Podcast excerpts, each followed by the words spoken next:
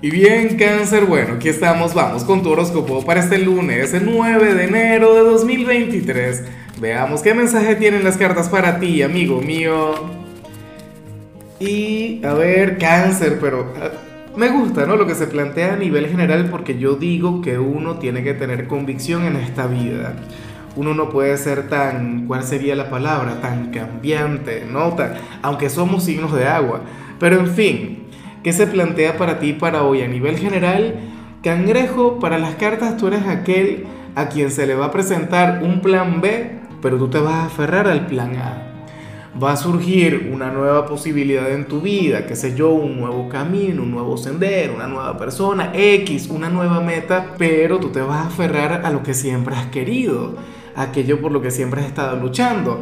Por ejemplo, vamos a colocar el ejemplo más básico.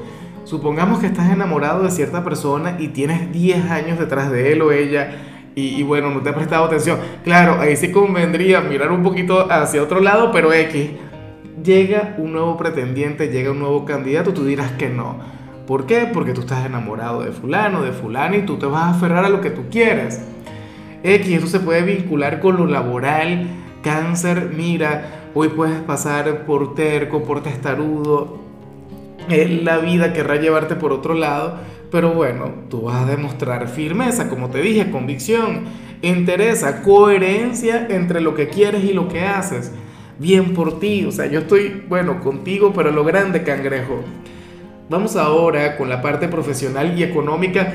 Bueno, lo económico no está nada mal, de hecho que, que me gusta mucho. Y bueno, amigo mío, hasta aquí llegamos en este formato. Te invito a ver la predicción completa en mi canal de YouTube Horóscopo Diario del Tarot o mi canal de Facebook Horóscopo de Lázaro. Recuerda que ahí hablo sobre amor, sobre dinero, hablo sobre tu compatibilidad del día. Bueno, es una predicción mucho más cargada. Aquí, por ahora, solamente un mensaje general.